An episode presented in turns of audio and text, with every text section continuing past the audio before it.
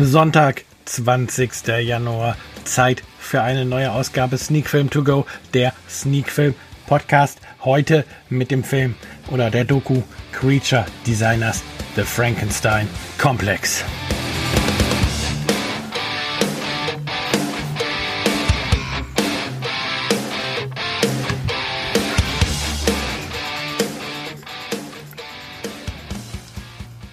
Ja, und damit sind wir auch schon wieder mittendrin in der neuesten Folge Sneak Film To Go, der Sneak Film Podcast. Das hier ist Folge 77 von Sneak Film To Go, der Sneak Film Podcast. Und wir reden heute über die Dokumentation Creature Designers The Frankenstein Complex 2015 erschienen, 2018 dann auch bei uns in Deutschland erschienen von Cape Light, aber dazu dann gleich später mehr.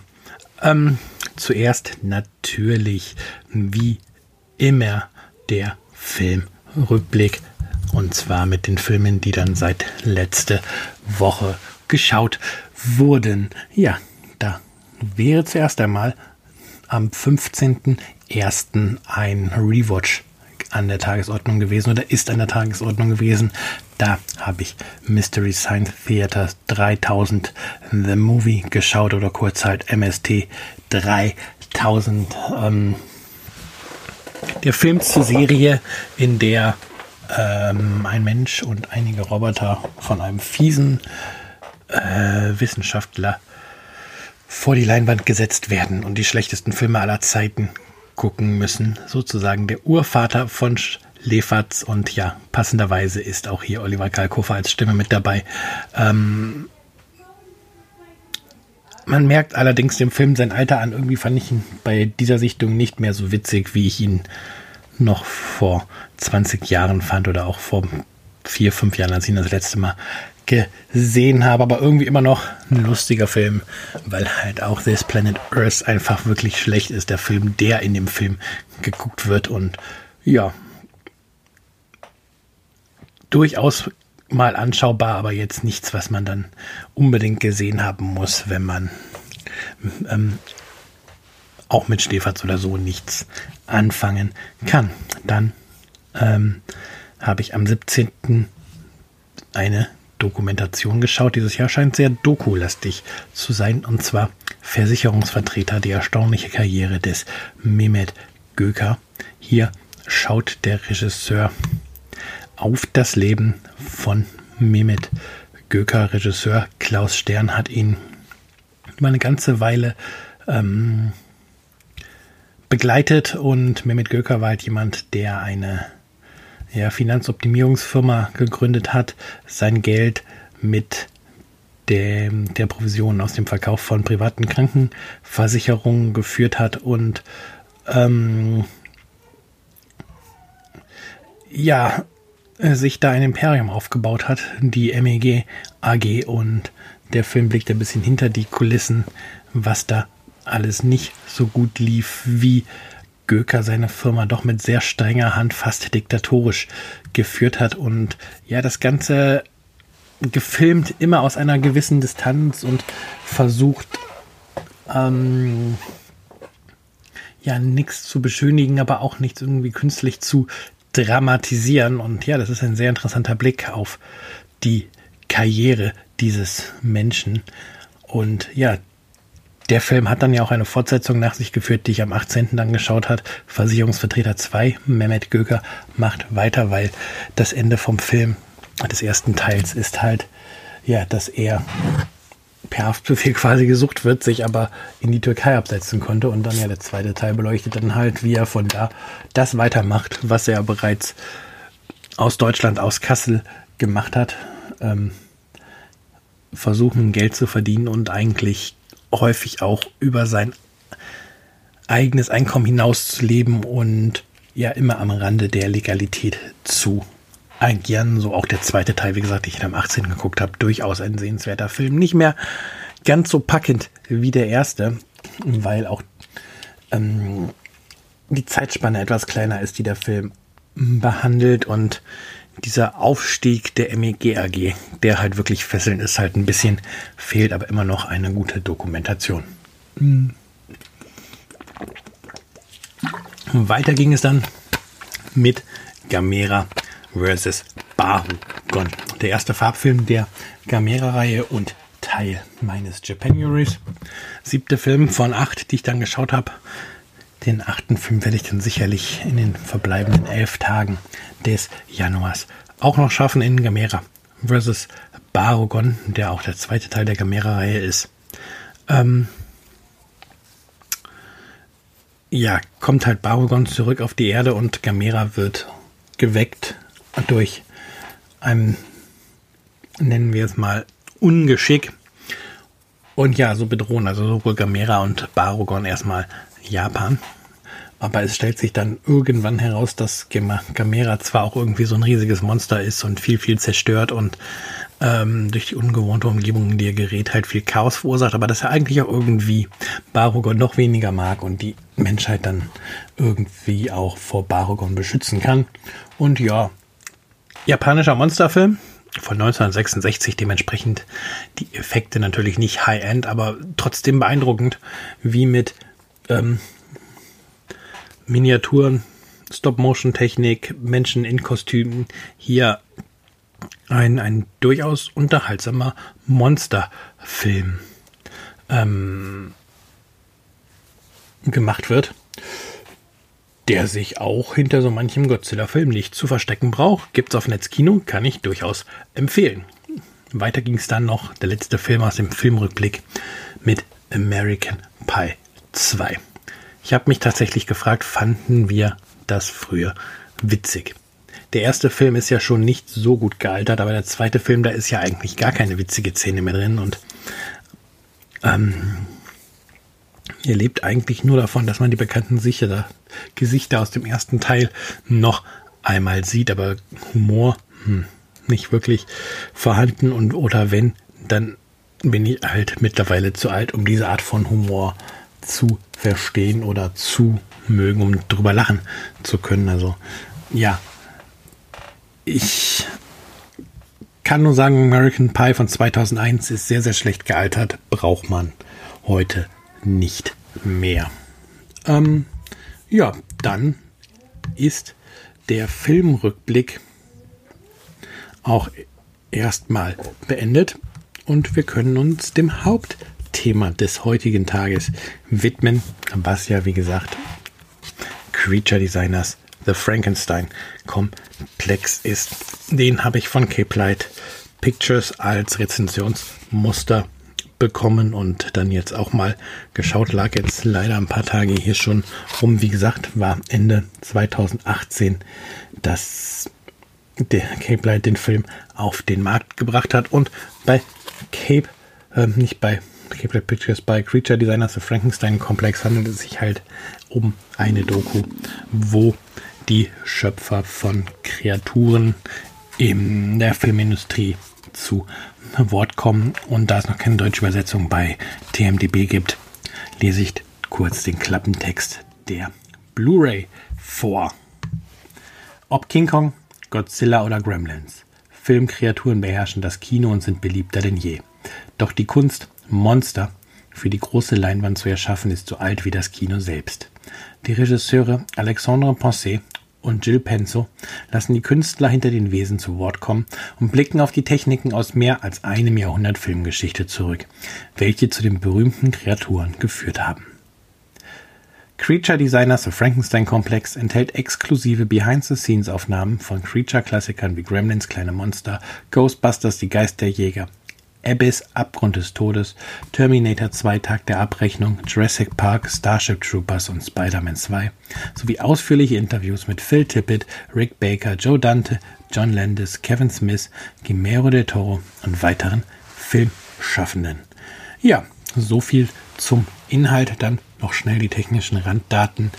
Der Blu-ray Ton ist DTS HD Master Audio 5.1 in Englisch und Französisch. Also es sind nicht zwei Tonspuren. Es ist tatsächlich so, dass zwischendurch Französisch gesprochen wird. Ähm, eine deutsche Tonspur gibt es nicht. Das Ganze ist deutsch untertitelt. Bild ist im Verhältnis 1,77 zu 1 in 1080p. Film läuft 102 Minuten und der Originaltitel des Films ist Le Complexe de Frankenstein und ist, wie gesagt, aus dem Jahre 2015. Jetzt aufgelegt von Cape Light als Blu-ray im Jahre 2018 dann erschienen. Ähm, Creature Designers The Frankenstein Complex ist natürlich ähm, Special Interest. Wer sich sonst auch nicht dafür interessiert, wie die Hollywood-Magie entsteht oder entstanden ist, der wird sich auch bei The Frankenstein Complex sehr schnell langweilen, denn es sind größtenteils Talking Heads, die man hier sieht. Ähm, die auf dem Cover erwähnten Szenen sind doch eher im begrenzten Rahmen. Man hat es hier tatsächlich also mit den Creature-Designern zu tun, die vor der Kamera von ihrem Schaffen erzählen, davon erzählen, welchen Herausforderungen sie sich stellen mussten, ähm, wie schwierig es war, bestimmte Monster zu erschaffen und warum man sich für diese oder jene Technik entschieden hat, wie die Tricktechnik sich über die Jahrzehnte immer weiterentwickelt hat, was mh, mm, die, der Siegeszug von CGI für das Business bedeutete. All das behandelt diese Dokumentation und da muss man halt schon ein bisschen sich für Filmgeschichte, für Filmmagie interessieren, um seine Freude an dieser Dokumentation zu haben. Ich persönlich ähm, mag ja auch diesen Blick hinter die Kulissen, mag gerne oder ich höre gerne darüber, was für ein Aufwand betrieben wird und mit wie viel Leidenschaft halt auch ähm, an solche Erschaffung von Monstern rangegangen wurde und was alles tricktechnisch möglich ist. Und ja, es ist ja auch dann beeindruckend zu sehen, wenn man sich zum Beispiel halt die Werwolf-Szene aus The Howling anguckt und man sich dann vorstellt, ja, das kommt nicht aus dem Computer, das ist tatsächlich Handarbeit, die Verwandlung. Oder auch 1933er King Kong, wenn man sich bedenkt, ja, da hat jemand wirklich per Stop-Motion-Verfahren King Kong Millimeter für Millimeter bewegt, damit der später im Publikum auf der Leinwand das Gruseln lehren kann. Alles, alles sehr beeindruckend und ja, auch, das stellt auch der Film klar, auch in der heutigen CGI-Technik steckt viel Arbeit drin und ähm, es ist nicht einfach so, dass man mit fünf Klicks dann ähm, eine Animation fertig hat und eine Monster hat, was funktioniert, auch wenn die Asylum-Filme das vielleicht einem öfter mal glauben lassen wollen. Ähm, auch da steckt viel Arbeit drin, aber es ist halt eine andere Art von Arbeit und es ist halt auch schön in der Dokumentation zu hören von den gewissen Designern, dass momentan CGI zwar das dominante Medium ist, um Effekte zu erschaffen, dass aber auch eine Generation an Filmemachern wieder heranwächst, ähm, die auch erkannt haben, dass diese Practical Effects, also dass man Prothesen ins Gesicht baut oder dass man halt wirklich Figuren baut, die die halt so Handpuppen, Marionetten etc., ferngesteuerte Animatronics, ähm, dass das halt auch wieder ein bisschen im Kommen ist und dass tatsächlich ähm, CGI auch eben nicht alles ersetzen kann. Das ist zum Beispiel sehr interessant in der Dokumentation zu erfahren gewesen oder auch wie die Gremlins entstanden sind.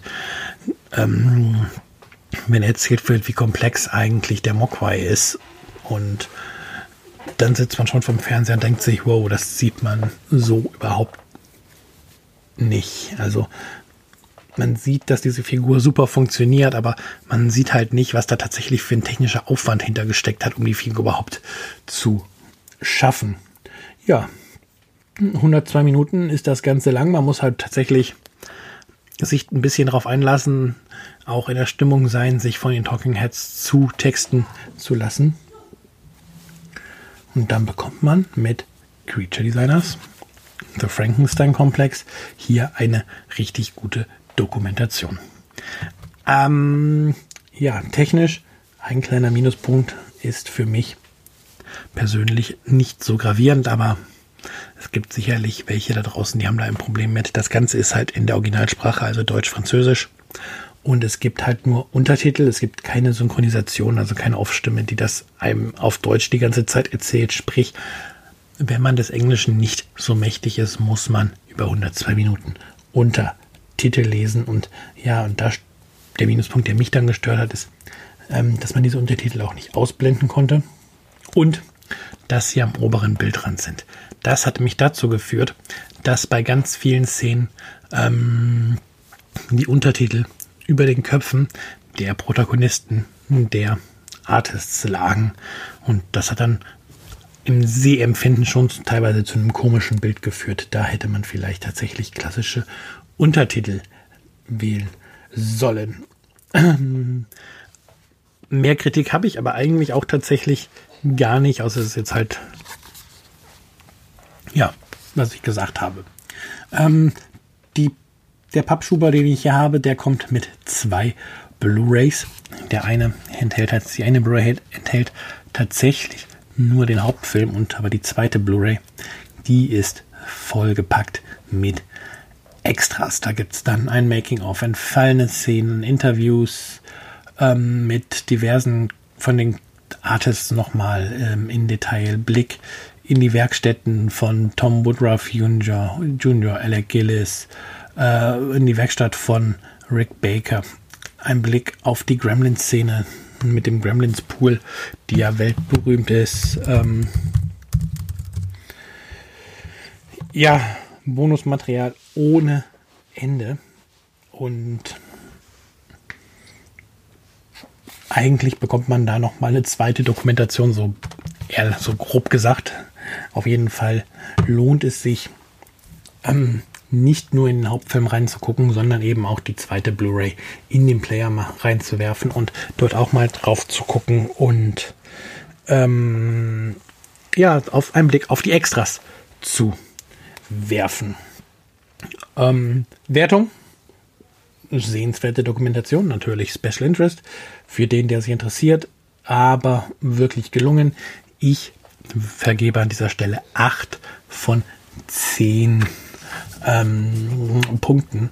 Und ja, damit bleibt es dabei, dass mein Film ja 2019 bisher sehr dokulastig wird und sich auch einige Dokumentationen in meiner bisherigen Top 10 ähm, wiederfinden. Ähm, wir können ja mal kurz reinschauen, so aus Spaß, wie es gerade da aussieht. Also statistisch gesehen habe ich dieses Jahr bereits 23 Filme geguckt und ja, wir haben, dieser wird auch noch in die Top 10 rutschen momentan von den, von den Filmen. Haben wir dann 1, 2, 3, 4, 5 von 10 Filmen in der Top 10, also die Hälfte, die bis zum jetzigen Zeitpunkt ähm, Dokumentationen sind. Na gut, ich habe auch sicherlich oder ich habe auch schon sehr, sehr viele Dokumentationen geguckt. Wenn ich da auch mal kurz durchzähle, was ich dieses Jahr in Dokus schon geguckt habe, dann sind das auch 1, 2, 3, 4, 5. Nee, sind fünf Dokus tatsächlich. Alle fünf Dokus, die ich geschaut habe von, von den 23 Filmen. Ähm, haben es bisher in die Top 10 geschafft. Ist natürlich noch früh und jeder Film, den ich gucke, kann dazu Veränderungen und Verschiebungen führen. Und da darf man gespannt sein, ob es am Ende des Jahres noch so bleibt. Ähm ja, dann würde ich fast sagen, wir sind durch für heute. Und ja, habt eine schöne Woche. Wir hören uns nächste Woche dann wieder, hoffentlich mit einer neuen Ausgabe von Sneak Film To Go, der Sneak Film Podcast.